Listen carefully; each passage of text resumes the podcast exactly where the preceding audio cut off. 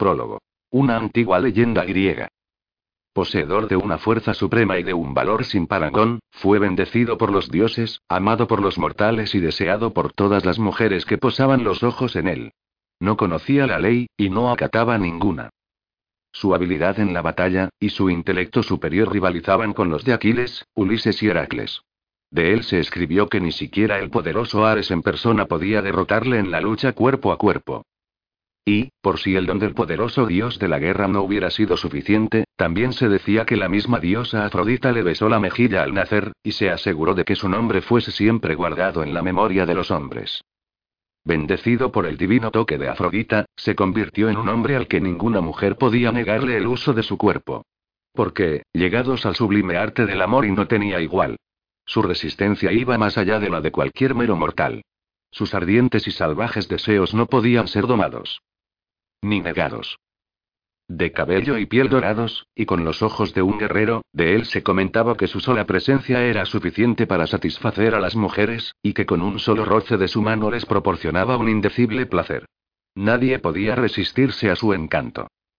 Y proclive como era a provocar celos de otros, consiguió que le maldijeran. Una maldición que jamás podría romperse.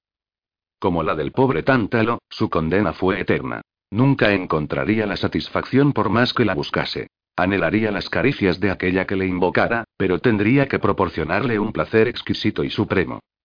De luna a luna, yacería junto a una mujer y le haría el amor, hasta que fuese obligado a abandonar el mundo. Pero se ha de ser precavida, porque una vez se conocen sus caricias, quedan impresas en la memoria. Ningún otro hombre será capaz de dejar a esa mujer plenamente satisfecha. Porque ningún varón mortal puede ser comparado a un hombre de tal apostura. De tal pasión. De una sensualidad tan atrevida. Guárdate del maldito. Julián de Macedonia. Sóstenlo sobre el pecho y pronuncia su nombre tres veces a medianoche, bajo la luz de la luna llena. Él vendrá a ti y hasta la siguiente luna, su cuerpo estará a tu disposición. Su único objetivo será complacerte, servirte. Saborearte.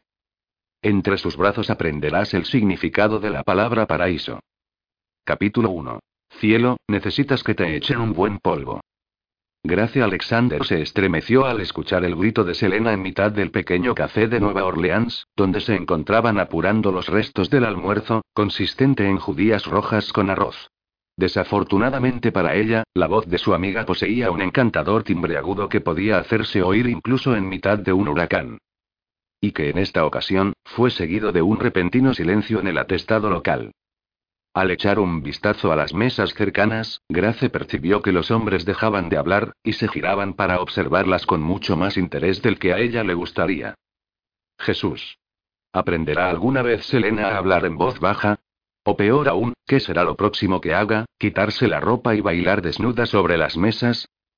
Otra vez. Por enésima vez desde que se conocieron, Grace deseaba que Selena pudiese sentirse avergonzada. Pero su vistosa, y a menudo extravagante, amiga no conocía el significado de dicha palabra. Se tapó la cara con las manos e hizo lo que pudo por ignorar a los curiosos mirones. Un deseo irrefrenable de deslizarse bajo la mesa, acompañado de una urgencia aún mayor de darle una buena patada a Selena, la consumían. ¿Por qué no hablas un poquito más alto, Lanie? murmuró. Supongo que los hombres de Canadá no habrán podido escucharte. Oh, no lo sé, dijo el guapísimo camarero moreno al detenerse junto a su mesa. Seguramente se dirigen hacia aquí mientras hablamos. Un calor abrasador tomó por asalto las mejillas de Gracia ante la diabólica sonrisa que le dedicó el camarero, obviamente en edad de acudir a la universidad. ¿Puedo ofrecerles algo más, señoras? preguntó, y después miró directamente a Grace. O para ser más exactos, ¿hay algo que pueda hacer por usted, señora? ¿Qué tal una bolsa con la que taparme la cabeza y un garrote para golpear a Lanie? Creo que ya hemos acabado, contestó Grace con las mejillas ardiendo. Definitivamente, mataría a Selena por esto. Solo necesitamos la cuenta. Muy bien, entonces dijo sacando la nota, y escribiendo algo en la parte superior del papel. La colocó justo delante de Grace. Puede hacerme una llamadita si necesita cualquier cosa. Una vez el camarero se marchó, Grace se dio cuenta de que había anotado su nombre y su teléfono en la parte superior del papel. Selena le echó un vistazo y soltó una carcajada.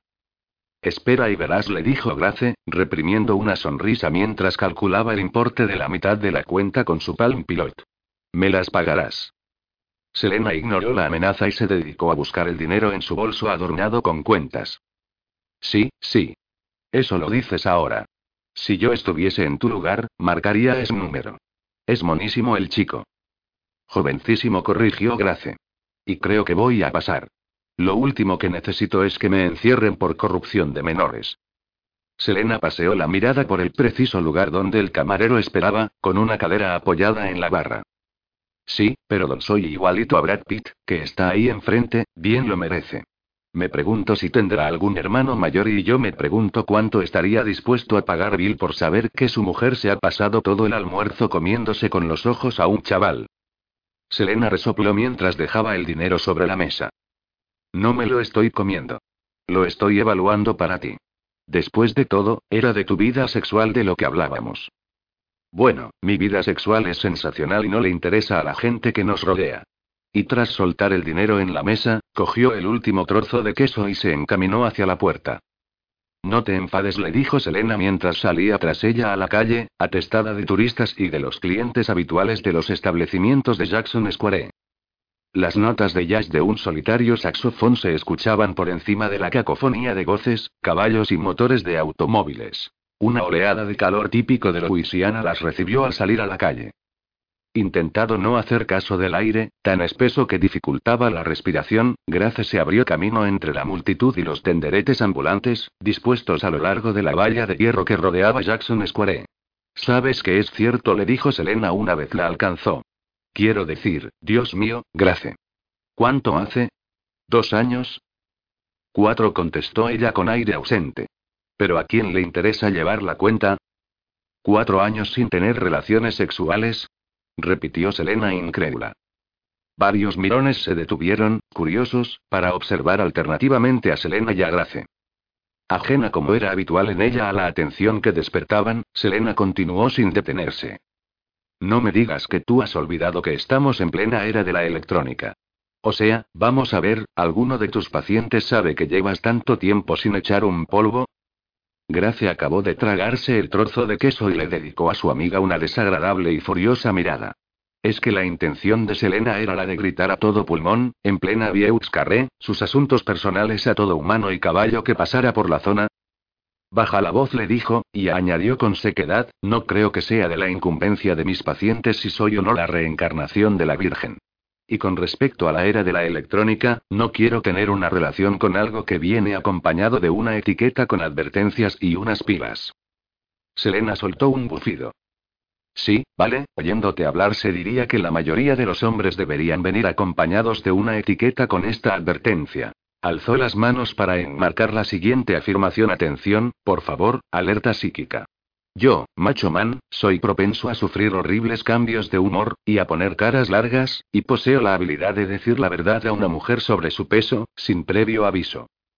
Grace soltó una carcajada. Había soltado de carretilla, en innumerables ocasiones, ese discursito sobre las etiquetas que deberían llevar los hombres. Ah, ya lo entiendo, doctora Amor, dijo Selena imitando la voz de la doctora Ruth. Usted se limita a sentarse y escuchar cómo sus pacientes le largan todos los detalles íntimos de sus encuentros sexuales, mientras usted vive como un miembro vitalicio del Club de las Bragas de Teflón. Bajando la voz, Selena añadió. No puedo creer que después de todo lo que has escuchado en tus sesiones, nada haya conseguido revolucionar tus hormonas. Grace le lanzó una mirada divertida. Bueno, a ver, soy una sexóloga. No me beneficiaría mucho que mis pacientes se dedicaran a hacerme experimentar la petit mort mientras echan fuera todos sus problemas. En serio, Lanie, perdería el título. Pues no entiendo cómo puedes aconsejarles, cuando ni siquiera te acercas a un hombre. Haciendo una mueca, Grace comenzó a caminar hacia el lado opuesto de la plaza, justo frente a la oficina de información turística, donde Selena había instalado su puestecillo para echar las cartas y leer las líneas de las manos. Cuando llegó al tenderete una mesa cubierta con una faldilla de color morado intenso, suspiró. Sabes que no me importaría quedar con un hombre que se mereciera que me depilara las piernas.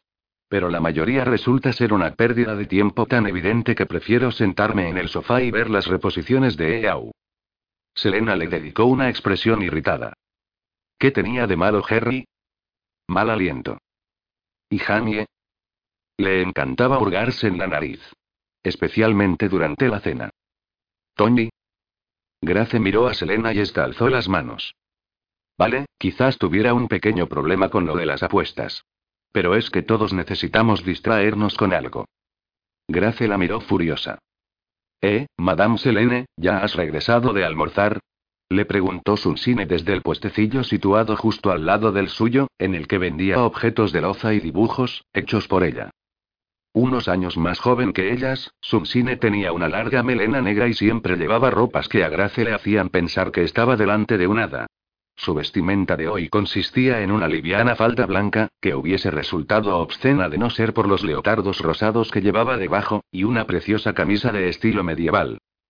Sí, ya he vuelto, le contestó Selena mientras se arrodillaba para abrir la tapa del carrito de la compra que todas las mañanas aseguraba a la verja de hierro con una de esas cadenas que se usan para las bicicletas. ¿Algo interesante durante mi ausencia? Un par de chicos cogieron una de tus tarjetas, y dijeron que regresarían después de comer.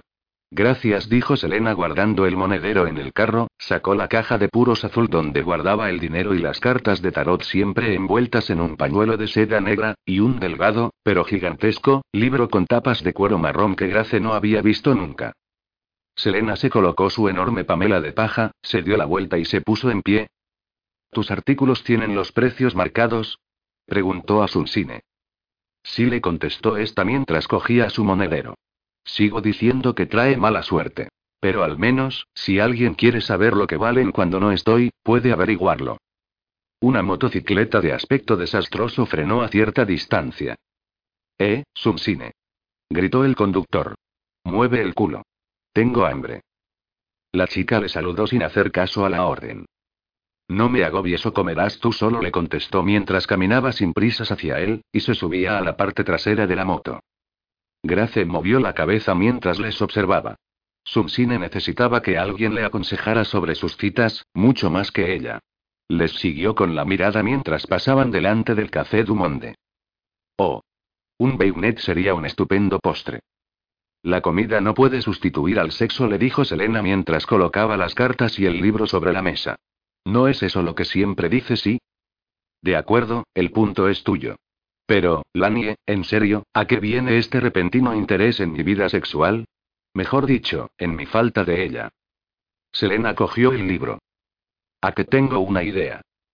El escalofrío que sintió ante las palabras de Selena le llegó hasta los huesos, y eso que el calor era agobiante. Y ella no se asustaba fácilmente. Bueno, a no ser que su amiga estuviera involucrada con una de sus ideas típicas de mamá gallina. ¿No será otra sesión de espiritismo? No, esto es mejor. En su interior, Grace se encogió y comenzó a preguntarse qué sería de su vida en esos momentos si hubiese tenido una compañera de habitación normal el primer año en Turane, en lugar de Selena quiero ser una gitana traviesa. De algo estaba segura. No estaría discutiendo de su vida sexual en medio de una calle llena de gente. En ese momento, se fijó en lo diferentes que eran. Ella soportaba el húmedo calor con un ligero vestido sin mangas de seda color crema, de Ralph Lauren, y llevaba el pelo oscuro recogido en un sofisticado moño. En contraste, Selena llevaba una larga y vaporosa falda negra con un ceñido top de tirantes morado que apenas le cubría sus generosos senos. El pelo castaño y rizado, que le llegaba a los hombros, estaba recogido con un pañuelo de seda negra, con motas semejantes a las de un leopardo. El atuendo se completaba con unos enormes pendientes de plata, en forma de luna llena, que colgaban prácticamente hasta los hombros. Sin mencionar el yacimiento de plata que se había colocado en ambas muñecas, en forma de 150 pulseras. Pulseras que tintineaban cada vez que se movía. La gente siempre había reparado en sus diferencias físicas, pero ella sabía que Selena escondía una mente astuta y una gran inseguridad bajo su exótico atuendo. Por dentro, se parecían mucho más de lo que cualquiera podía imaginar.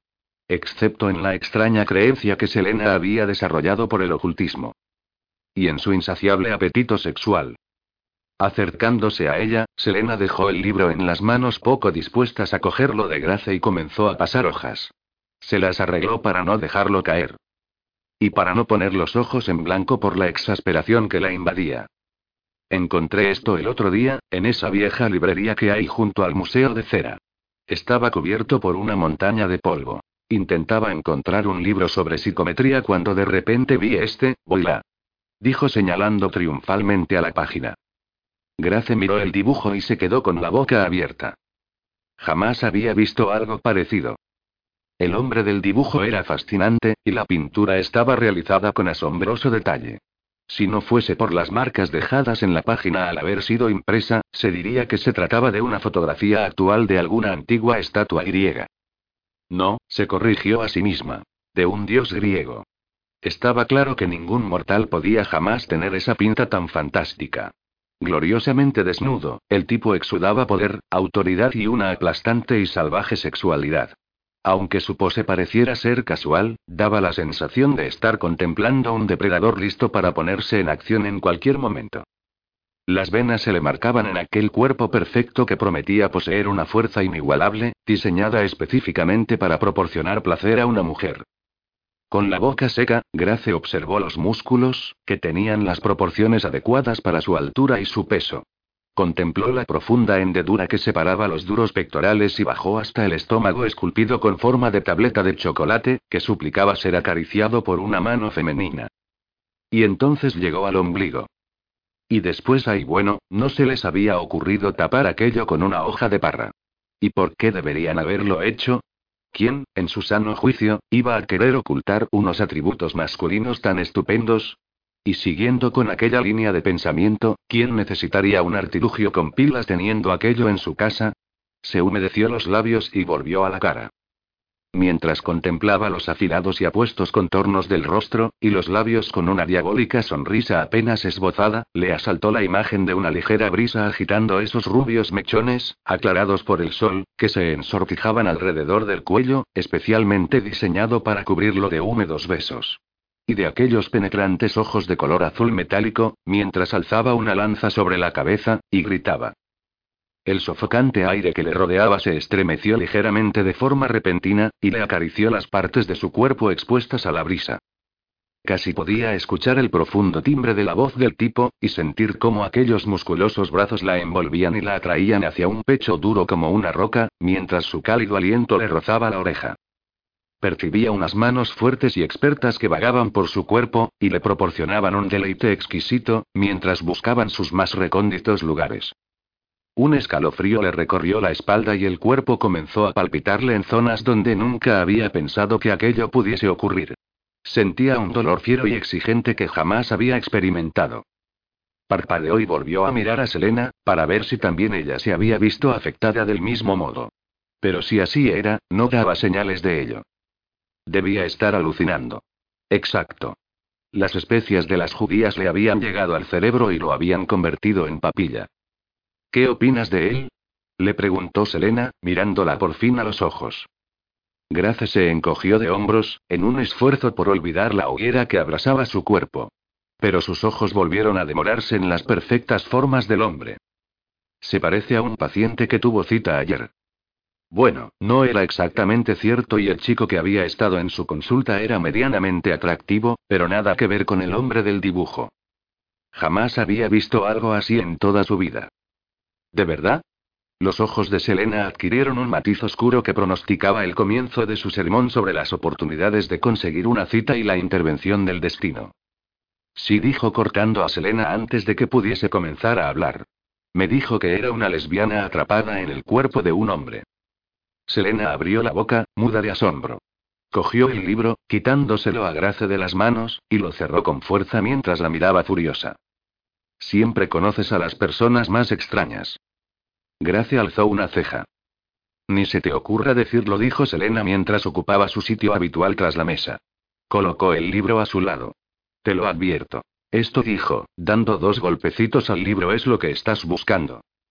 Grace miró fijamente a su amiga mientras pensaba en lo absolutamente convincente que parecía Madame Selene autoproclamada señora de la luna, sentada tras sus cartas de tarot, con aquella mesa morada, y el misterioso libro bajo las manos. En ese momento, casi podía creer que Selena era en realidad una esotérica gitana. Si creyera en esas cosas. Vale, dijo Grace dándose por vencida. Deja de hablar con rodeos y dime qué tienen que ver ese libro y ese dibujo con mi vida sexual. El rostro de Selena adoptó una expresión bastante seria.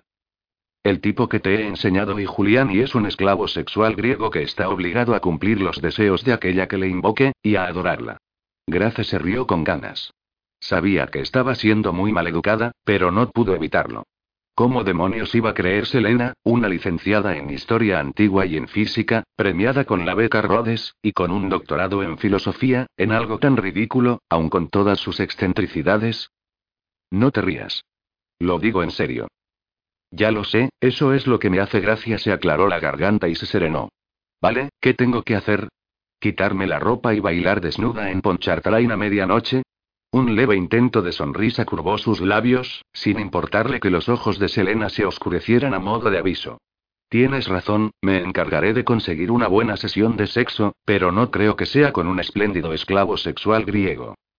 El libro se cayó de la mesa.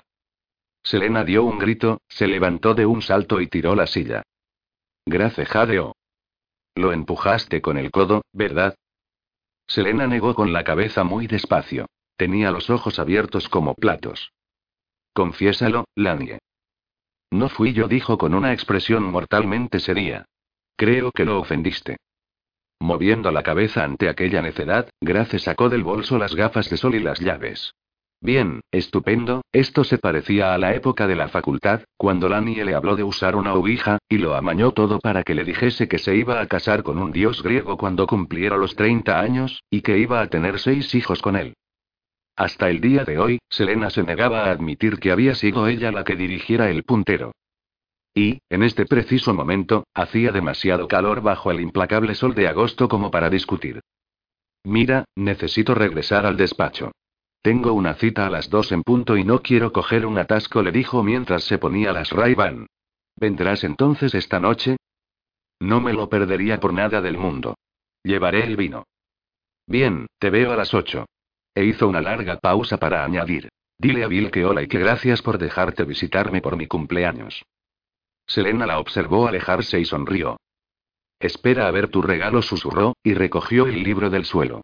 Pasó la mano por la suave tapa de cuero repujado, y quitó unas motas de polvo. Volvió a abrirlo y observó de nuevo el maravilloso dibujo. Aquellos ojos habían sido dibujados con tinta negra, y aún así, daban la impresión de ser de un profundo azul cobalto. Por una sola vez su hechizo iba a funcionar. Estaba segura. ¿Te gustará Grace? Julián murmuró dirigiéndose al hombre mientras recorría con los dedos su cuerpo perfecto. Pero debo advertirte algo. Acabaría con la paciencia de un santo. Y traspasar sus defensas va a resultar más duro que abrir una brecha en la muralla de Troya. No obstante, si alguien puede ayudarla, ese eres tú. Sintió que el libro desprendía una súbita oleada de calor bajo su mano, y supo instintivamente que era la forma que Julián elegía para darle la razón. Grace pensaba que estaba loca a causa de sus creencias, pero siendo la séptima hija de una séptima hija, y con la sangre gitana que corría por sus venas, Selena sabía que había ciertas cosas en la vida que desafiaban cualquier explicación. Ciertas corrientes de energía misteriosa que pasaban desapercibidas, esperando que alguien las canalizara. Y esa noche habría luna llena. Devolvió el libro a la seguridad del carrito de la compra y lo cerró con llave. Estaba segura que había sido cosa del destino que el libro llegara hasta ella. Había sentido su llamada tan pronto como se acercó a la estantería donde yacía. Puesto que llevaba dos años felizmente casada, supo que no estaba destinado a ella. La usaba para llegar donde lo necesitaban. Hasta Grace. Su sonrisa se ensanchó. ¿Cómo sería tener a este increíblemente apuesto esclavo sexual griego a tu disposición y disponer de él durante todo un mes y sí? Este era, definitivamente, un regalo de cumpleaños que Grace recordaría durante el resto de su vida. Capítulo 2. Unas horas más tarde, Grace suspiró al abrir la puerta de su duplex y poner el pie en el suelo encerado del vestíbulo. Dejó el montón de cartas que llevaba en la mano sobre la antigua mesa de alas abatibles, que decoraba el rincón adyacente a la escalera, y cerró la puerta tras ella, echando el pestillo. Las llaves fueron a parar al lado de la correspondencia. Mientras se quitaba a tirones los zapatos negros de tacón, el silencio le golpeó los oídos y se le formó un nudo en la garganta. Todas las noches la misma rutina tranquila. Entrar a un hogar vacío, clasificar el correo, leer un libro, llamar a Selena, comprobar el contestador e irse a la cama. Selena tenía razón, la vida de Grace era una aburrida y escueta investigación sobre la monotonía. A los 29 años, Grace estaba muy cansada de su vida. Demonios. Incluso y el incansable buscador de tesoros nasales comenzaba a parecer atractivo. Bueno, quizás Hamien no. Y menos su nariz, pero seguro que había alguien ahí afuera, en algún lugar, que no era un cretino. ¿O no? Mientras subía las escaleras, decidió que vivir de forma independiente no era tan espantoso. Al menos, tenía mucho tiempo para dedicar a sus entretenimientos favoritos. O también podría buscar nuevos pasatiempos, pensaba mientras caminaba por el pasillo que llevaba a su dormitorio. Algún día, encontraría un entretenimiento divertido. Cruzó la habitación y dejó caer los zapatos junto a la cama. No tardó nada en cambiarse de ropa. Acababa de recogerse el pelo en una coleta cuando sonó el timbre. Bajó de nuevo las escaleras para dejar pasar a Selena. Tan pronto como abrió la puerta, su amiga le soltó enojada. No irás a ponerte eso esta noche, ¿verdad? Grace echó un vistazo a los vaqueros llenos de agujeros y después se fijó en su enorme camiseta de manga corta. ¿Desde cuándo te preocupa mi aspecto? Y entonces lo vio. En la enorme cesta de mimbre que Selena utilizaba para llevar las compras. Uf. No. Ese libro otra vez, no. Con una expresión ligeramente irritada, Selena le contestó. ¿Sabes cuál es tu problema, Gracie? Grace miró al techo, rogando a los cielos un poco de ayuda. Desafortunadamente, no la escucharon. ¿Cuál? Que no me trastorna la luz de la luna y que no arrojo mi gordo y pecoso cuerpo sobre cualquier hombre que conozco. Que no tienes ni idea de lo encantadora que eres en realidad. Mientras Grace se quedaba allí plantada, muda de asombro ante el poco frecuente comentario, Selena llevó el libro a la salita de estar y lo colocó sobre la mesita de café. Sacó el vino de la cesta y se dirigió a la cocina. Grace nos molestó en seguirla. Había encargado una pizza antes de salir del trabajo, y sabía que Selena estaría buscando unas copas. Empujada por un resorte invisible, Grace se acercó a la mesita donde estaba el libro. Espontáneamente, extendió la mano y tocó la suave cubierta de cuero. Podría jurar que había sentido una caricia en la mejilla. ¡Qué ridiculez! ¿No crees en esta basura? Grace pasó la mano por el cuero y notó que no había título, ni ninguna otra inscripción. Abrió la tapa. Era el libro más extraño que había visto en su vida. Las páginas parecían haber formado parte, originariamente, de un rollo de pergamino, que más tarde había sido transformado en un libro. El amarillento papel se arrugó bajo sus dedos al pasar la primera página. En ella había un elaborado símbolo hecho a mano, formado por la intersección de tres triángulos y la atrayente imagen de tres mujeres unidas por varias espadas. Grace frunció el ceño esforzándose por recordar si aquello podía ser una especie de antiguo símbolo griego. Aún más intrigada que antes, pasó unas cuantas páginas y descubrió que estaba completamente en blanco, excepto aquellas tres hojas y qué extraño y debía de haber sido algún tipo de cuaderno de bocetos de un pintor, o de un escultor, decidió.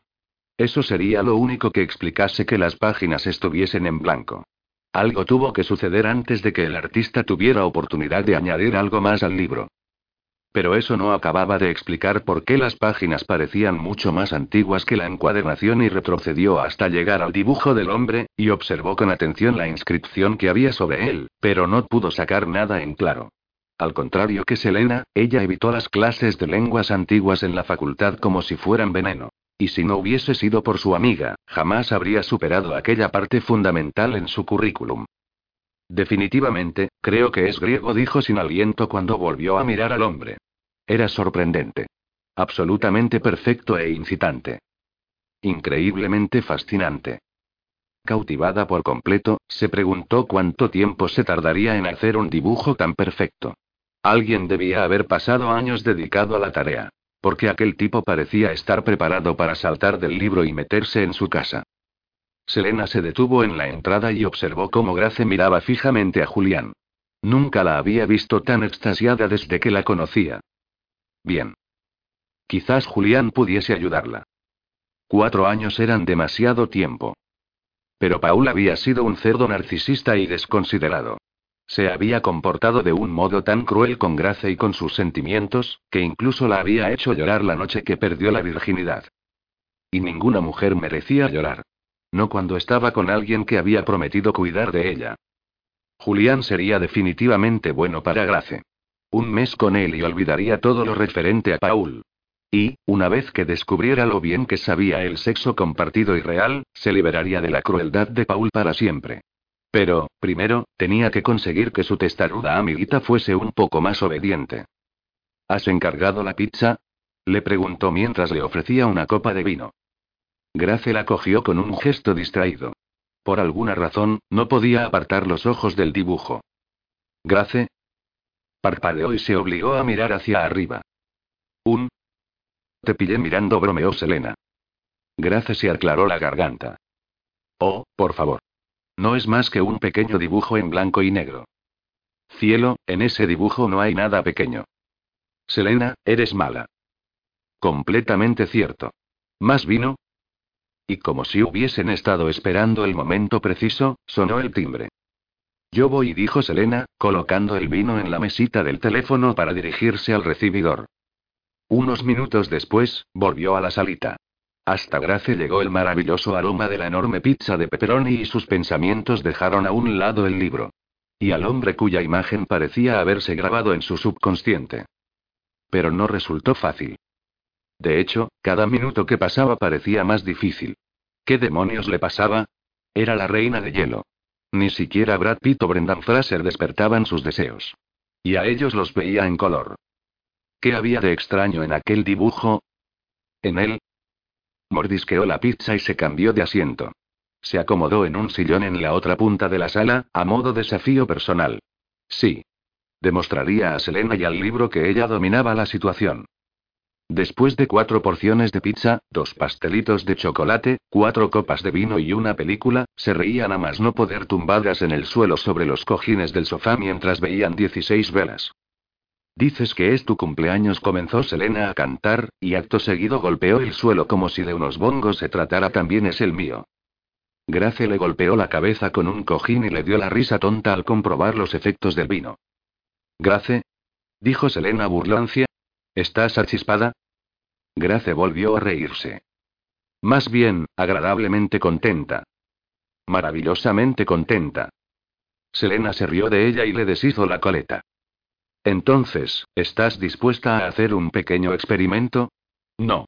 Gritó Grace con énfasis, sujetándose los mechones de pelo tras las orejas. No quiero utilizar la ouija, ni hacerlo del péndulo y te juro que si veo una sola carta del tarot o una runa, te vomitaré encima los pastelitos. Mordiéndose el labio, Selena cogió el libro y lo abrió. Las doce menos cinco. Sostuvo el dibujo para que Grace lo observara y señaló aquel increíble cuerpo. ¿Qué opinas de él? Grace lo miró y sonrió. Está para relamerse, ¿verdad? Bueno, definitivamente la cosa iba progresando. No conseguía recordar la última vez que Grace le había dedicado un cumplido a un hombre.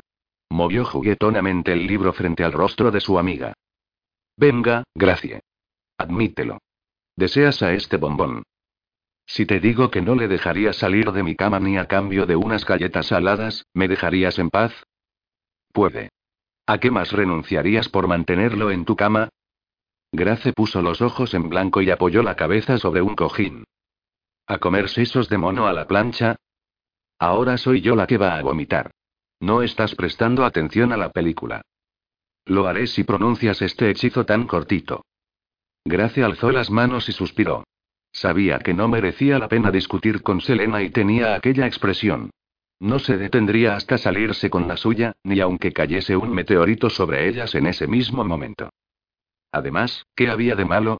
Ya hacía mucho tiempo que sabía que ninguno de los estúpidos rituales y encantamientos de Selena funcionaban. Vale, si así te sientes mejor, lo haré. Sí. Gritó Selena y la agarró de un brazo para ponerla en pie. Necesitamos salir al porche. Muy bien, pero no voy a cortarle el cuello a un pollo, ni voy a beber nada asqueroso. Con la sensación de ser una niña a la que habían dejado dormir en casa de una amiga, y que acababa de perder en el juego de verdad atrevimiento, dejó que Selena la precediera a través de la puerta corredera de cristal que daba al porche. El aire húmedo llenó sus pulmones, escuchó a los grillos cantar y descubrió miles de estrellas brillando sobre su cabeza. Grace supuso que era una noche perfecta para invocar a un esclavo sexual. Se rió por lo bajo. ¿Qué quieres que haga? Le preguntó a Selena. ¿Pedir un deseo a un planeta? Selena negó con la cabeza y la colocó en mitad de un rayo de luna que se colaba entre los árboles y el alero del tejado. Le ofreció el libro. Apóyalo en el pecho y abrázalo con fuerza. Oh, nene. Dijo Grace con fingido deseo mientras envolvía amorosamente el libro con sus brazos y lo acercaba a su pecho, como si de un amante se tratara. Me pones tan cachonda y no puedo esperar a hundir mis dientes en ese maravilloso cuerpo que tienes. Selena se rió. Para. Esto es serio. ¿Serio? Por favor. Estoy aquí fuera en mitad del porche, el día de mi trigésimo cumpleaños, descalza, con unos vaqueros a los que mi madre les prendería fuego y abrazando un estúpido libro para invocar a un esclavo sexual griego que está en el más allá. Miró a Selena. Solo conozco una manera de hacer que esto sea aún más ridículo y sosteniendo el libro con una sola mano, extendió los brazos a ambos lados, echó la cabeza hacia atrás y comenzó a rogar al oscuro cielo. Oh. Fabuloso esclavo sexual, llévame contigo y hazme todas las cosas escandalosas que sepas. Te ordeno que te levantes, dijo, alzando las cejas. Selena resopló. Así no es como debes hacerlo. Tienes que decir su nombre tres veces. Grace se enderezó. Esclavo sexual, esclavo sexual, esclavo sexual. Con los brazos en jarras, Selena le lanzó una furiosa mirada. Julián de Macedonia. Oh. Lo siento, dijo Grace volviendo a apretar el libro sobre el pecho, y cerrando los ojos. Ven y alivia el dolor que siento en mis partes bajas, oh. Gran Julián de Macedonia, Julián de Macedonia, Julián de Macedonia se giró para mirar a Selena. ¿Sabes?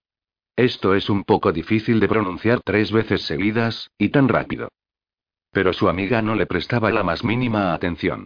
Estaba muy ocupada mirando por todos lados, esperando la aparición de un apuesto extraño. Gracia acababa de poner otra vez los ojos en blanco, cuando un ligero soplo de viento cruzó el patio y un suave aroma a sándalo las envolvió. Volvió a inhalar para recrearse de nuevo en el agradable olor antes de que se evaporara, y entonces la brisa desapareció, dejando de nuevo el caluroso y húmedo bochorno, típico de una noche de agosto. De repente, se escuchó un débil sonido procedente del patio trasero, y las hojas de los arbustos movieron. Arqueando una ceja, Grace contempló cómo las plantas se mecían. Y entonces, el diablillo que había en ella cobró vida. Oh, Dios mío. Farfulló y señaló a un arbusto del patio trasero. Selena, mira allí. Selena se giró a toda prisa ante el nerviosismo de Grace. Un enorme seto se mecía como si hubiese alguien detrás. Julián. Le llamó Selena, y dio un paso hacia adelante. El arbusto se inclinó y, súbitamente, un siseo y un miau rompieron el silencio, un segundo antes de que dos gatos cruzaran el patio como una exhalación. Mira, Lanie. Es el señor Don Gato que viene a poner fin a mi celibato. Sostuvo el libro con un brazo y se llevó el dorso de la mano a la frente, en un simulacro de desmayo. Oh, ayúdeme, señora de la luna. ¿Qué voy a hacer con las atenciones de tan desacertado pretendiente? Ayúdeme rápido, antes de que me mate a causa de la alergia. Dame ese libro, le espetó Selena quitándoselo de un tirón. Regresó a la casa mientras pasaba las páginas. Joder. ¿Qué he hecho mal? Gracia abrió la puerta para que Selena pasara al fresco interior de la sala. No hiciste nada mal, cielo. Esto es absurdo. ¿Cuántas veces tengo que decirte que hay un viejecillo sentado en la parte trasera de un almacén, escribiendo toda esta porquería? Apostaría a que ahora mismo está partiéndose de la risa por lo imbéciles que hemos sido. Quizás era necesario hacer algo más. Me juego lo que sea a que hay algo en los primeros párrafos que no puedo interpretar. Debe ser eso. Grace cerró la puerta de cristal y suplicó un poco más de paciencia. Y me llama testaruda, a mí. El teléfono sonó en ese instante y, al contestarlo, Grace escuchó la voz de Bill preguntado por Selena. Es para ti, dijo alargándole el auricular. Selena lo cogió. ¿Sí? Se mantuvo en silencio unos minutos. Grace podía escuchar la voz nerviosa de Bill. Por la repentina palidez del rostro de su amiga, dedujo que algo había pasado. Vale, vale. Llegaré enseguida. ¿Estás seguro de que te encuentras bien? Vale, te quiero. Voy de camino y no hagas nada hasta que yo llegue. Grace sintió un horrible nudo en el estómago. Una y otra vez, volvía a ver al policía en la puerta de su dormitorio, y a escuchar su desapasionada voz. Siento mucho informarle, ¿y qué pasa? preguntó Grace. Bill se ha caído jugando a baloncesto y se ha roto un brazo. Dejó escapar el aliento más tranquila. Gracias, señor, no ha sido un accidente de coche. ¿Se encuentra bien? Dice que sí. Sus amigos le llevaron a un médico de guardia que le hizo una radiografía antes de que se marcharan. Me dijo que no me preocupara, pero creo que es mejor que vuelva a casa. ¿Quieres que te lleve en mi coche? Selena negó con la cabeza. No, has tomado demasiado vino. Yo he bebido menos. Además, estoy segura de que no es nada serio. Pero ya sabes lo aprensiva que soy. Quédate aquí y disfruta de lo que queda de película. Te llamaré mañana por la mañana. Vale. Avísame si es grave. Selena cogió el bolso y sacó las llaves. Se detuvo a mitad de camino y le alargó el libro a Grace. ¿Qué demonios? Quédatelo. Supongo que en los próximos días te ayudará a reírte a carcajadas cada vez que te acuerdes de lo idiota que soy. No eres idiota. Simplemente, un poco excéntrica. Eso es lo que decían de Mary Todd Lincoln. Hasta que la encerraron. Grace cogió el libro, riéndose a carcajadas, y observó cómo Selena caminaba hacia su coche. Ten cuidado, gritó desde la puerta. Y gracias por el regalo, y por lo que esté por venir. Selena le dijo adiós con la mano antes de subirse a su jeep Cherokee de color rojo brillante y alejarse. Con un suspiro de cansancio, Grace cerró la puerta, echó el pestillo y arrojó el libro al sofá. No te vayas a ningún lado, esclavo sexual. Grace se rió de su propia estupidez. ¿Acabaría alguna vez Selena con todas aquellas majaderías? Apagó el televisor y llevó los platos sucios al fregadero. Mientras lavaba las copas, vio un repentino fogonazo. Durante un segundo, pensó que se trataba de un relámpago. Hasta que se dio cuenta de que había sido dentro de la casa. ¿Qué de mí? Soltó la copa y fue hacia la salita de estar. Al principio no vio nada. Pero según se acercaba a la puerta, percibió una presencia extraña. Algo que le puso la piel de gallina. Entró en la estancia con mucho cuidado y vio una figura alta, de pie delante del sofá. Era un hombre. Un hombre muy apuesto. Un hombre desnudo. Capítulo 3. Grace hizo lo que cualquier mujer que se encuentra a un hombre desnudo en su salita de estar hubiese hecho. Gritar. Y después, salir corriendo hacia la puerta. Solo que se olvidó de los cojines que habían amontonado en el suelo y que aún estaban allí. Se tropezó con unos cuantos y cayó de bruces. No. Gritó mentalmente mientras aterrizaba de forma poco elegante y dolorosa. Tenía que hacer algo para protegerse. Temblando de pánico, se abrió paso entre los cojines mientras buscaba un arma. Al sentir algo duro bajo la mano lo cogió, pero resultó ser una de sus zapatillas rosas con forma de conejo. Joder. Por el rabillo del ojo vio la botella de vino. Rodó hacia ella y la cogió. Entonces se giró para enfrentar al intruso. Más rápido de lo que ella hubiese podido esperar, el hombre cerró sus cálidos dedos alrededor de su muñeca y la inmovilizó con mucho cuidado. ¿Te has hecho daño? Le preguntó. Santo Dios. Su voz era profundamente masculina y tenía un melodioso y marcado acento que solo podía describirse como musical. Erótico. Y francamente estimulante. Con todos los sentidos embotados, Grace miró hacia arriba y bueno, y para ser honestos, solo vio una cosa. Y lo que vio hizo que las mejillas le ardieran más que un cajungumbo. Después de todo, ¿cómo no iba a verlo si estaba al alcance de su mano? Y además, con semejante tamaño. Al momento, el tipo se arrodilló a su lado, con mucha ternura le apartó el pelo de los ojos y pasó las manos por su cabeza en busca de una posible herida. Grace se recreó con la visión de su pecho. Incapaz de moverse ni de mirar otra cosa que no fuese aquella increíble piel, sintió la urgencia de gemir ante la intensa sensación que los dedos de aquel tipo le estaban provocando en el pelo. Le ardía todo el cuerpo. ¿Te has golpeado la cabeza? Le preguntó él. De nuevo, ese magnífico y extraño acento que reverberaba a través de su cuerpo, como una caricia cálida y relajante. Grace miró con mucha atención aquella extensión de piel dorada por el sol, que parecía pedirle a gritos a su mano que la tocara. El tipo prácticamente resplandecía. Fascinada, deseó verle el rostro y comprobar por sí misma que era tan increíble como el resto de su cuerpo. Cuando alzó la mirada más allá de los esculturales músculos de sus hombros, se quedó con la boca abierta. Y la botella de vino se deslizó entre sus adormecidos dedos. Era él. No. No podía ser. Esto no podía estar sucediéndole a ella, y él no podía estar desnudo en su sala de estar con las manos enterradas en su pelo. Este tipo de cosas no pasaban en la vida real. Especialmente a las personas equilibradas como ella. Pero aún así, ¿y Julián? Preguntó sin aliento. Tenía la poderosa y definida constitución de un gimnasta. Sus músculos eran duros, prominentes y magníficos, y muy bien definidos. Tenía músculos hasta en lugares donde ni siquiera sabía que se podían tener. En los hombros, los bíceps, en los antebrazos. En el pecho, en la espalda. Y del cuello hasta las piernas.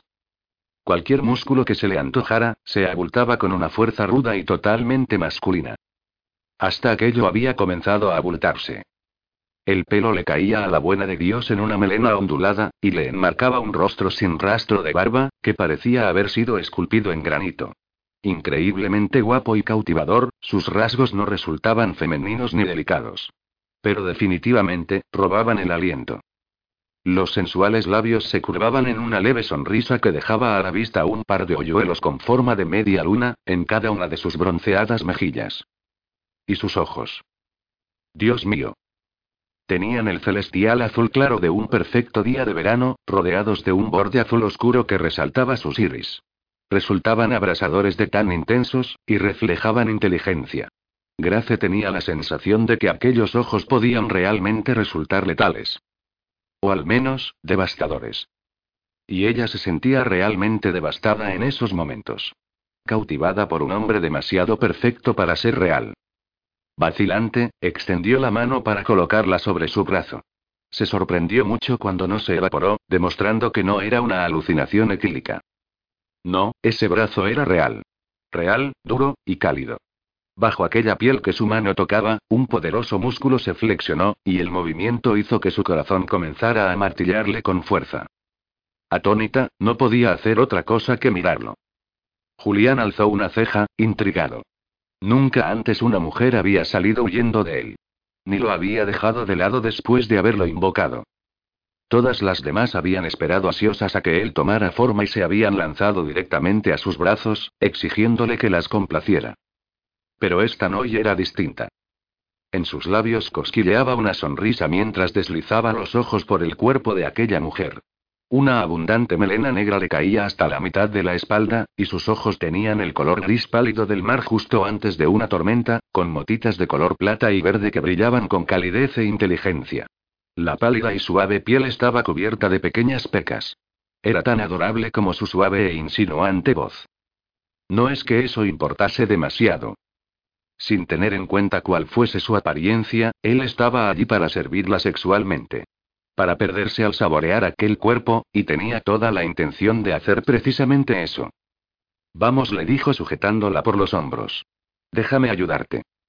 Estás desnudo, murmuró Grace mirándole de arriba abajo, totalmente perpleja, mientras se ponían en pie. Estás muy desnudo. Él le colocó unos cuantos mechones oscuros tras las orejas. Lo sé. Estás desnudo. Sí, creo que ya lo hemos dejado claro. Estás tan contento, y desnudo. Confundido, Julián frunció el ceño. ¿Qué? Ella miró su erección. Estás contento, le dijo con una intencionada mirada. Y estás desnudo. Así le llamaban entonces en este siglo. Debería recordarlo. ¿Y eso te hace sentir incómoda? Le preguntó, asombrado por el hecho de que a una mujer le preocupara su desnudez, cosa que jamás había sucedido anteriormente. Bingo. Bueno, conozco un remedio, dijo Julián, bajando el timbre de su voz mientras miraba la camisa de Grace y los endurecidos pezones que se marcaban a través de la tela. No podía esperar más para ver esos pezones. Para saborearlos. Se acercó para tocarla. Grace se alejó un paso con el corazón desbocado. Esto no era real. No podía serlo. Estaba borracha y tenía alucinaciones. O quizás se había golpeado la cabeza con la mesita del sofá y estaba desangrándose, muriéndose poco a poco. Sí, eso era.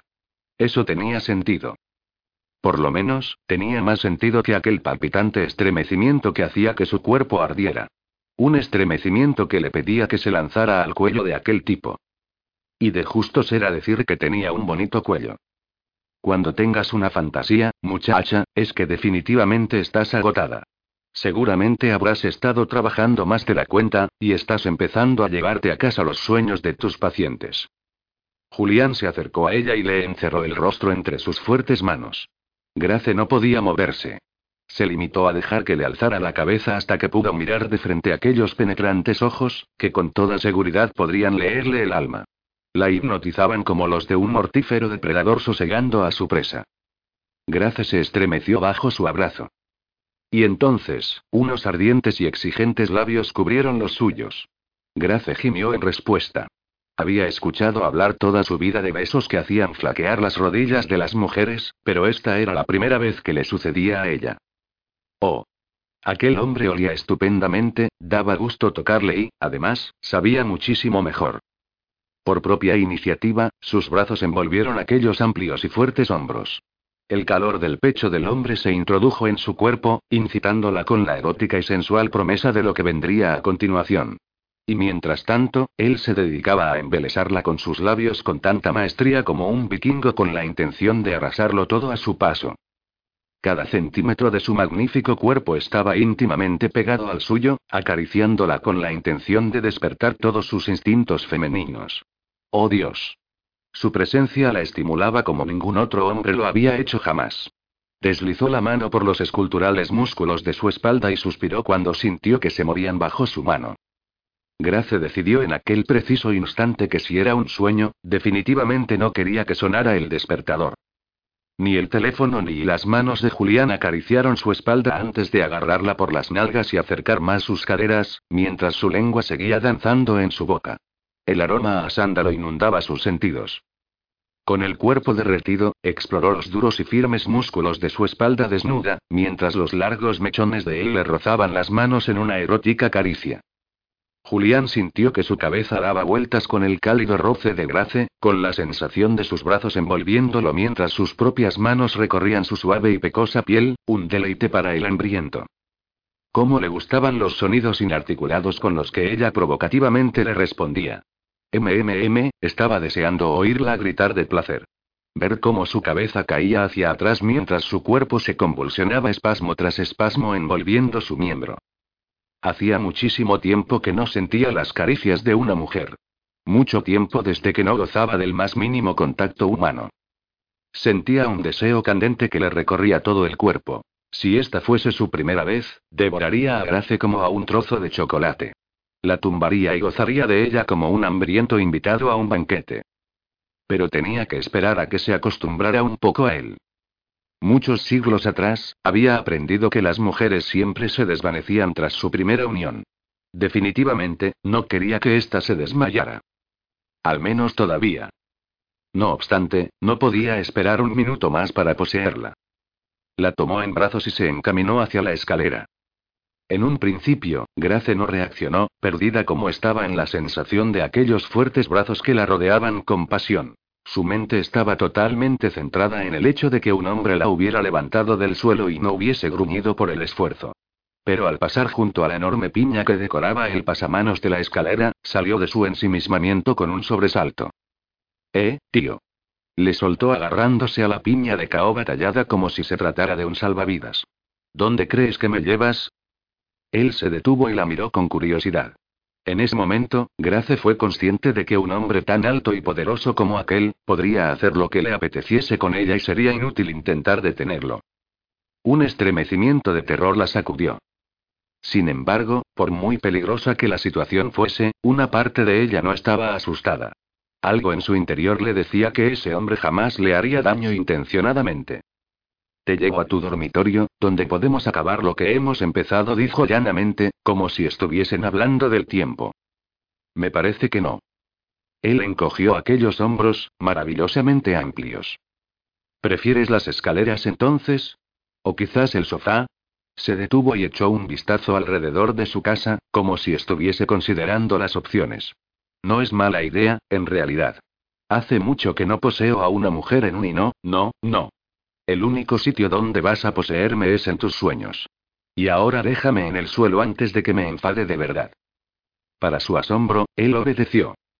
Comenzó a sentirse un poco mejor una vez que sus pies tocaron tierra firme y subió dos escalones.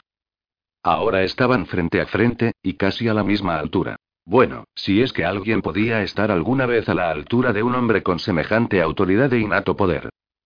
De pronto, el impacto de su presencia la golpeó con intensidad. Era real. Cielos. Selena y ella habían conseguido convocarlo y traerlo a este mundo. Con el rostro impasible y sin la más ligera muestra de que la situación lo divirtiera, la miró directamente a los ojos. No entiendo por qué estoy aquí. Si no quieres sentirme dentro de ti, ¿por qué me has convocado? Estuvo a punto de gemir al escuchar sus palabras. Y más aún cuando la visión de su cuerpo dorado, esbelto y poderoso introduciéndose en ella le pasó por la mente. ¿Qué se sentiría cuando un hombre tan increíblemente delicioso te hacía el amor durante toda la noche? Estaba claro que Julián sería delicioso en la cama. No cabía duda. Con la destreza y agilidad que caracterizaban sus movimientos, no hacía falta decirlo fenomenalmente bien que Grace se puso tensa ante el rumbo de sus pensamientos. ¿Qué pasaba con este hombre? Jamás en su vida había sentido un deseo sexual como el que sentía en esos momentos. Nunca. Literalmente hablando, lo tumbaría en el suelo y se lo comería entero. No tenía sentido. Se había acostumbrado, con el paso de los años, a que le describieran innumerables encuentros sexuales de la forma más gráfica. Algunos de sus pacientes incluso intentaban conmocionarla o excitarla. Ni una sola vez habían conseguido su propósito. Pero cuando se trataba de Julián, lo único que tenía en mente era cogerlo, echarlo en el suelo y subírsele encima. Ese pensamiento, tan impropio de ella, le devolvió la sensatez. Abrió la boca para responder su pregunta, y no dijo nada. ¿Qué iba a hacer con este hombre? Aparte de aquello. Movió la cabeza con incredulidad. ¿Qué se supone que voy a hacer contigo? Los ojos de él se oscurecieron por la lujuria e intentó tocarla de nuevo. Oh, sí. Le pedí a su cuerpo, por favor, tócame por todos sitios. Para espetó, dirigiéndose tanto a Julián como a sí misma. Se negaba a perder el control. La cordura gobernaría la situación, no las hormonas. Ya había cometido ese error una vez, y no estaba dispuesta a repetirlo. Subió de un salto un escalón más y lo miró directamente a los ojos. Jesús, María y José. Era fantástico. El cabello rubio le caía en ondas hasta la mitad de la espalda, donde estaba sujeto por una tira de cuero marrón excepto tres finas trenzas acabadas en pequeñas cuentas de cristal, que oscilaban con cada uno de sus movimientos. Las cejas, de color castaño oscuro, se arqueaban sobre unos ojos fascinantes a la par que terroríficos. Y esos ojos la estaban mirando con más pasión de la que debieran. En ese momento desearía poder matar a Selena, sin ninguna duda. Pero no tanto como le gustaría meterse en la cama con este hombre y clavar los dientes en esa piel dorada. Déjalo ya. No entiendo lo que sucede, dijo al fin. Tenía que pensar. Descubrir lo que debía hacer. Necesito sentarme un minuto y tú y deslizó los ojos sobre el magnífico cuerpo. Tú necesitas taparte. Julián puso una expresión crispada. Era la primera vez en toda su existencia que alguien le decía eso. De hecho, todas las mujeres a las que había conocido antes de la maldición, no habían hecho otra cosa que intentar arrancarle la ropa. Lo más rápido posible. Y después de la maldición, sus invocadoras habían dedicado días enteros a contemplar su desnudez mientras pasaban las manos por su cuerpo, saboreando su presencia. Quédate aquí un momento, le dijo Grace antes de subir a toda prisa las escaleras. Julián observó el vaivén de sus caderas mientras subía los peldaños y su miembro se endureció al instante. Echó un vistazo a su alrededor con los dientes apretados, en un intento por ignorar el ardor que sentía en la entrepierna. La clave estaba en la distracción. Al menos hasta que ella claudicara. Lo cual no tardaría en ocurrir. Ninguna mujer podía negarse por mucho tiempo el placer de tenerlo. Con una amarga sonrisa ante aquella idea, contempló la casa. ¿En qué lugar y en qué época se encontraba? No sabía cuánto tiempo había estado atrapado. Lo único que recordaba era el sonido de las voces a lo largo del tiempo, el sutil cambio de los acentos y de los dialectos según pasaban los años. Mirando la luz que se encontraba sobre su cabeza, frunció el ceño. No había ninguna llama. ¿Qué era esa cosa? Los ojos se le llenaron de lágrimas, irritados, y desvió la vista. Eso debía ser una bombilla, decidió. Oye, necesito cambiar la bombilla. Hazme el favor de darle al interruptor que está junto a la puerta, ¿vale? Mientras recordaba las palabras del dueño de la librería, miró hacia la puerta y vio lo que supuestamente debía ser el interruptor. Julián se alejó de las escaleras y apretó el pequeño dispositivo. De inmediato, las luces se apagaron. Volvió a encenderlas. Sonrió sin proponérselo. ¿Qué otras maravillas le aguardaban en esta época? Aquí tienes. Julián miró a Grace que estaba en la parte superior de la escalera. Le arrojó un largo rectángulo de tela verde oscuro. La sostuvo sobre el pecho mientras la incredulidad lo dejaba perplejo. ¿Había dicho en serio lo de cubrirle? Qué extraño. Frunciendo más el ceño, se envolvió las caderas con la tela. Grace esperó hasta que se alejó de la puerta para mirarlo de nuevo. Gracias a Dios, por fin estaba tapado. No era de extrañar que los victorianos insistieran tanto en el asunto de las hojas de parra. Era una pena no tener unas cuantas en el patio. Lo único que crecía allí eran unos cuantos acebos, y dudaba mucho que él apreciara sus hojas. Grace se encaminó hacia la sala y se sentó en el sofá. Ayúdame, Lanie suspiró.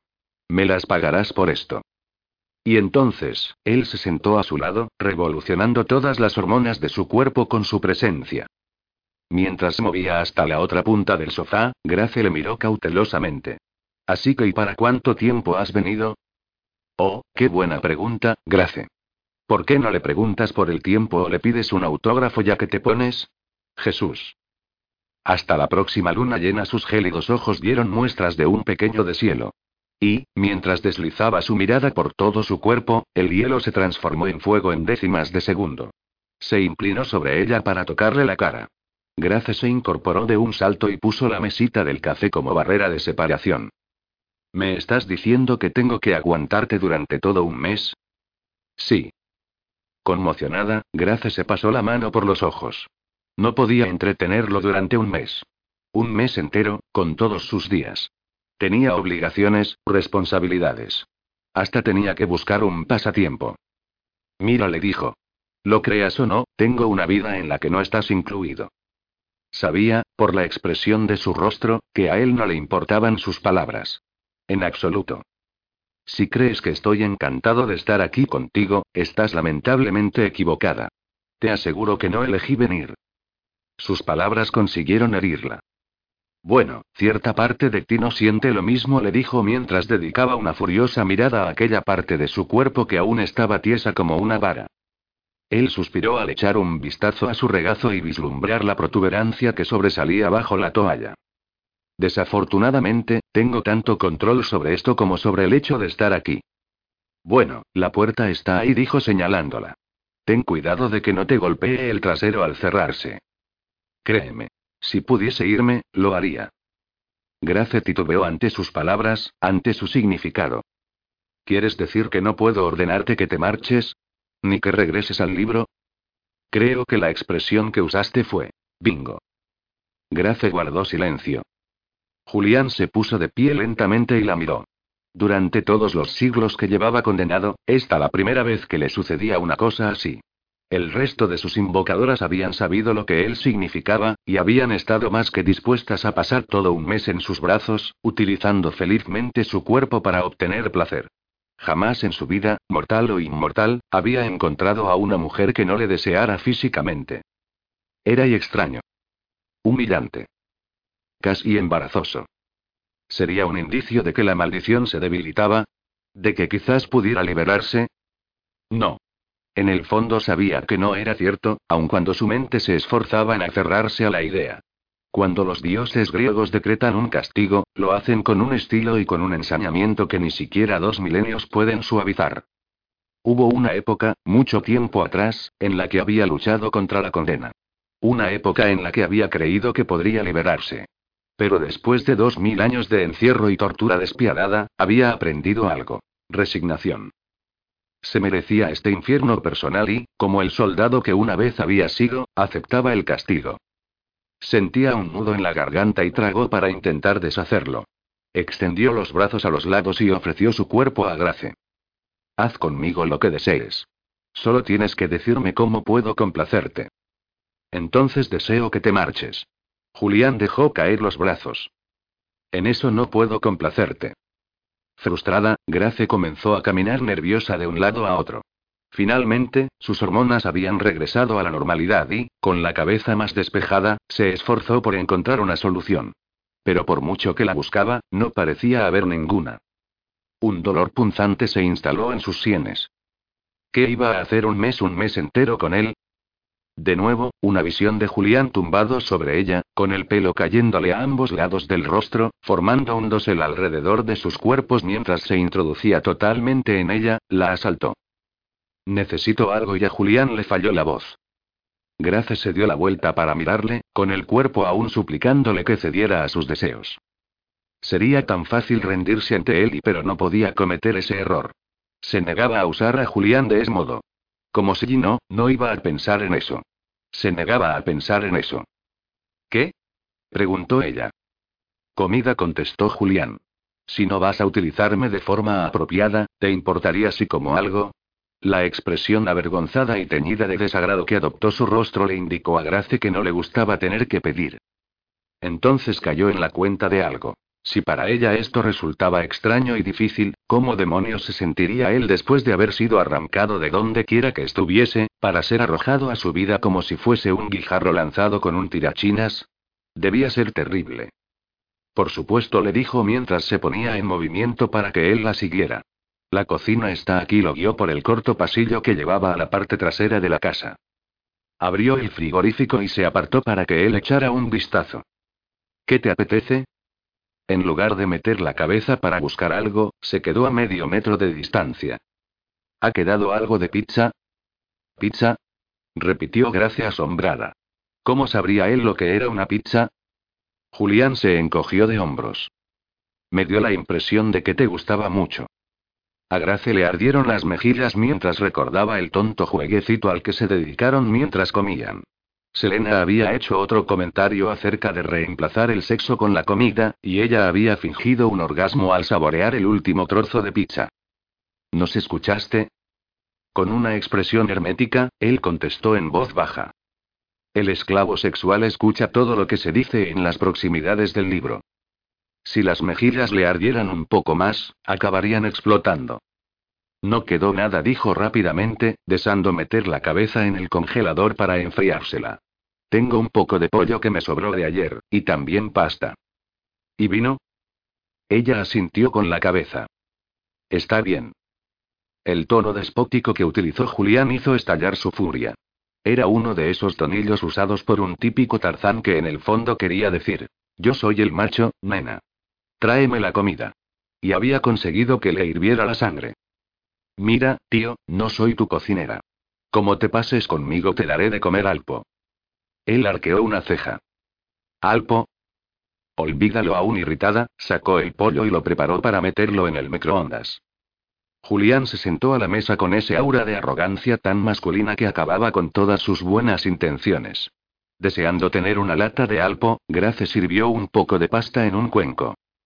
De todos modos, ¿cuánto tiempo has estado encerrado en ese libro? ¿Desde la Edad Media? Al menos su forma de actuar correspondía a la de la época. Él permaneció sentado, tan quieto como una estatua. Nada de mostrar sus emociones. Si no lo hubiese conocido mejor, habría pensado que se trataba de un androide. La última vez que fui convocado fue en el año 1895. ¿En serio? Grace se quedó con la boca abierta mientras metía el cuenco en el microondas en 1895. ¿Estás hablando en serio? Él asintió con la cabeza. ¿En qué año te metieron en el libro? La primera vez quiero decir. La ira se adueñó de su rostro con tal intensidad que Grace se asustó. Según tu calendario, en el año 149 AC. Grace abrió los ojos de par en par. En el año 149 a.C., Jesús, María y José. Cuando te llamé Julián de Macedonia era cierto. Eres de Macedonia. Él asintió con un gesto brusco. Los pensamientos de Grace giraban como un torbellino mientras cerraba el microondas y lo ponía en marcha. Era imposible. Tenía que ser imposible. ¿Cómo te metieron en el libro? A ver, según tengo entendido, los antiguos griegos no tenían libros, ¿verdad? Originalmente fui encerrado en un rollo de pergamino que más tarde fue encuadernado como medida de protección, dijo con un tono sombrío y el rostro impasible. Y con respecto a qué fue lo que hice para que me castigaran. Invadí Alexandría. Grace frunció el ceño. Aquello no tenía ni pizca de sentido. Como el resto de todo lo que estaba sucediendo. ¿Y por qué ibas a merecerte un castigo por invadir una ciudad? Alexandria no era una ciudad, era una sacerdotisa virgen del dios Priapo. Grace se tensó ante el comentario, y ante la magnitud del castigo que implicaba invadir a una mujer. Encerrar al autor de la invasión para toda la eternidad era un poco excesivo. ¿Violaste a una mujer? No la violé, contestó mirándola con dureza. Fue de mutuo consentimiento, te lo aseguro. Vale, ese era un tema sensible para él. Se percibía claramente en su gélida conducta. No le gustaba hablar del pasado. Tendría que ser un poquito más sutil en su interrogatorio. Julián escuchó el extraño timbre, y observó cómo Gracia apretaba un resorte que abría la puerta de la caja negra donde había introducido su comida. Ella sacó el humeante cuenco de comida y lo colocó ante él, junto con un tenedor plateado, un cuchillo, una servilleta de papel y una copa de vino.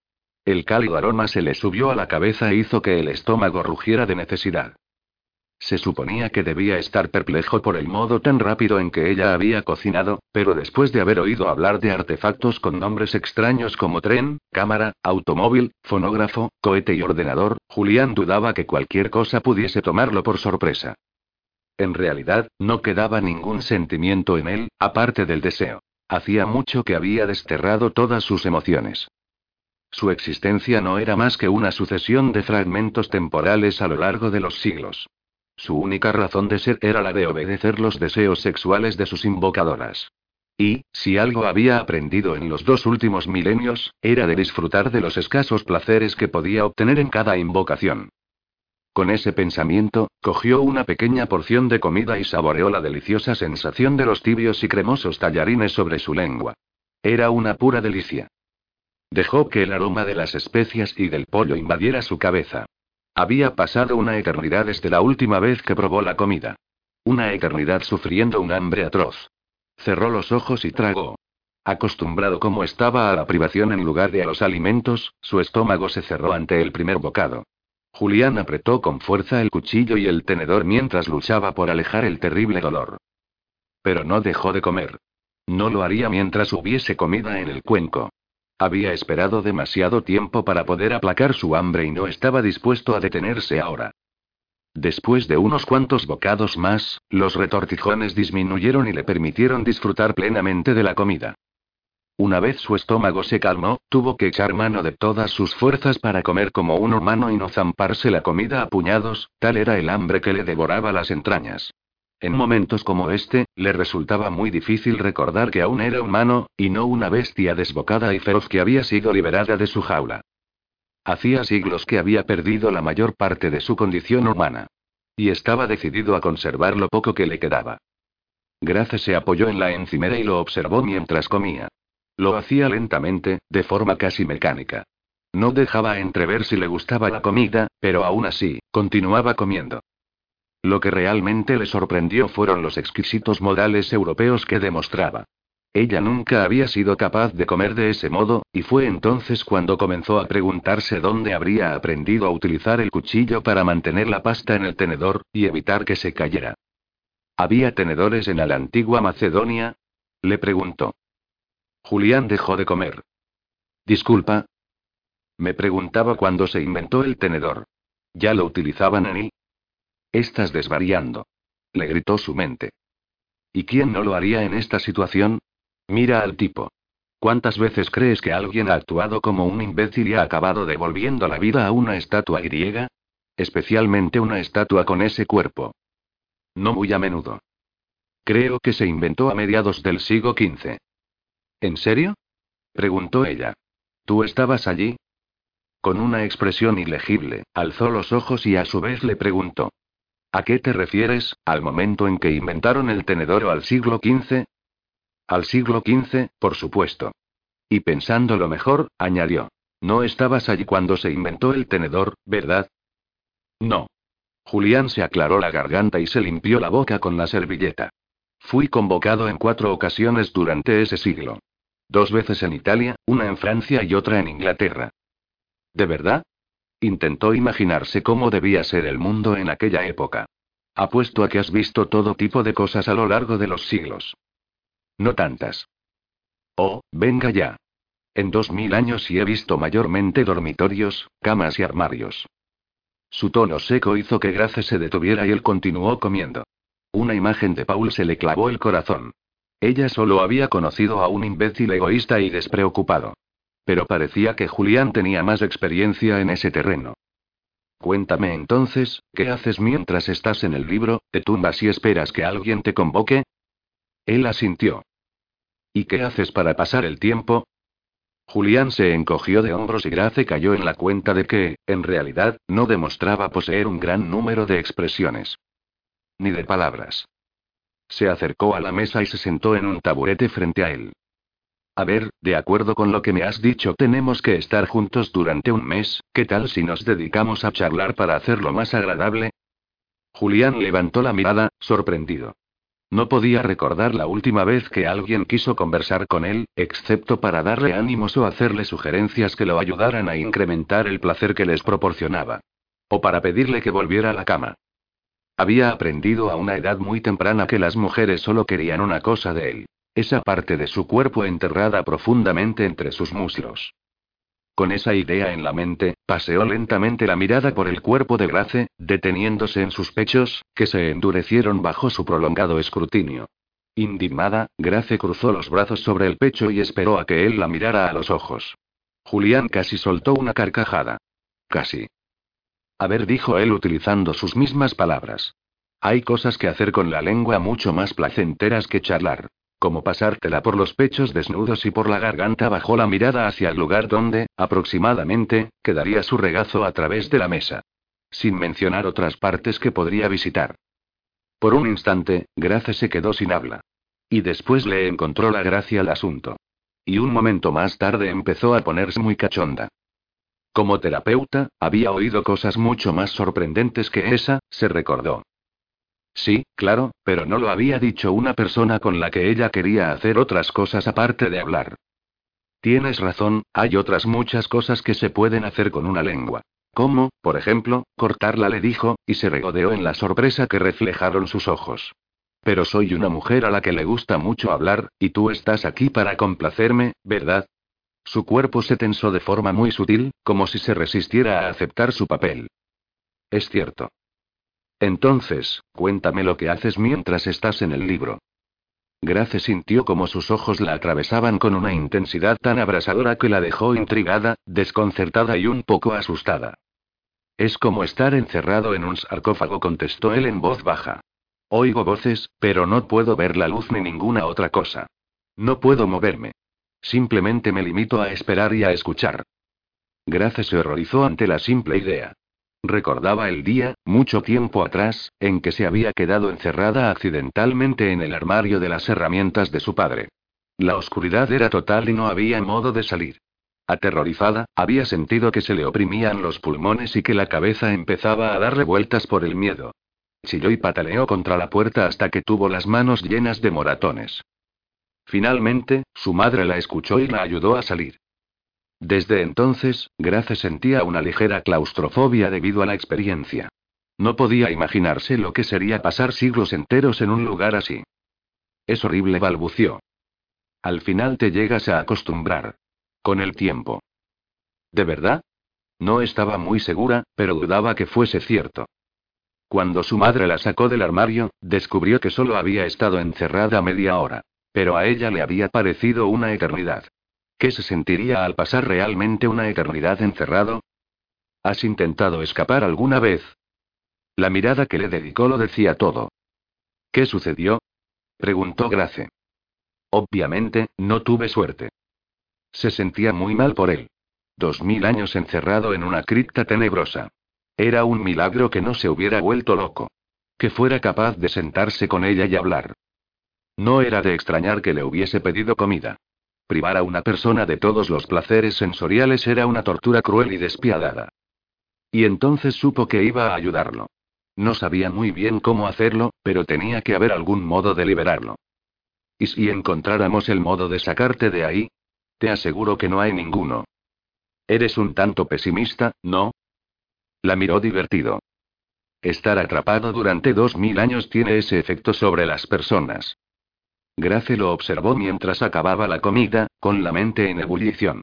Su parte más optimista se negaba a escuchar su fatalismo, exactamente igual que la terapeuta que había en ella se negaba a dejarlo marchar sin ayudarlo. Había jurado aliviar el sufrimiento de las personas, y ella se tomaba sus juramentos muy en serio. Quien la sigue, la consigue.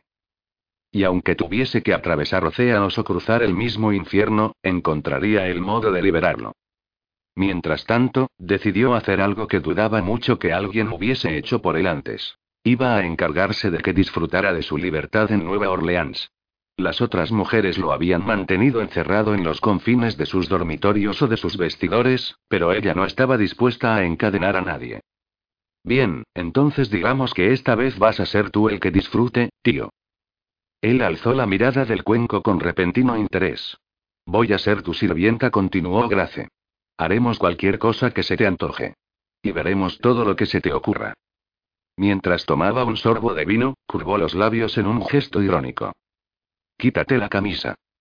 ¿Cómo? preguntó Grace. Julián dejó a un lado la copa de vino y la atravesó con una lujuriosa y candente mirada. Has dicho que puedo ver lo que quiera y hacer lo que se me antoje. Bien, pues quiero ver tus pechos desnudos y después quiero pasar la lengua por y oye grandullón. Relájate. Le dijo Grace con las mejillas ardiendo y el cuerpo abrasado por el deseo. Creo que vamos a dejar claras unas cuantas reglas que tendrás que cumplir estés aquí. Número uno. Nada de eso. ¿Y por qué no? Sí, le exigió su cuerpo entre la súplica y el enfado. ¿Por qué no? Porque no soy ninguna gata callejera con el rabo alzado para que cualquier gato venga, me monte y se largue.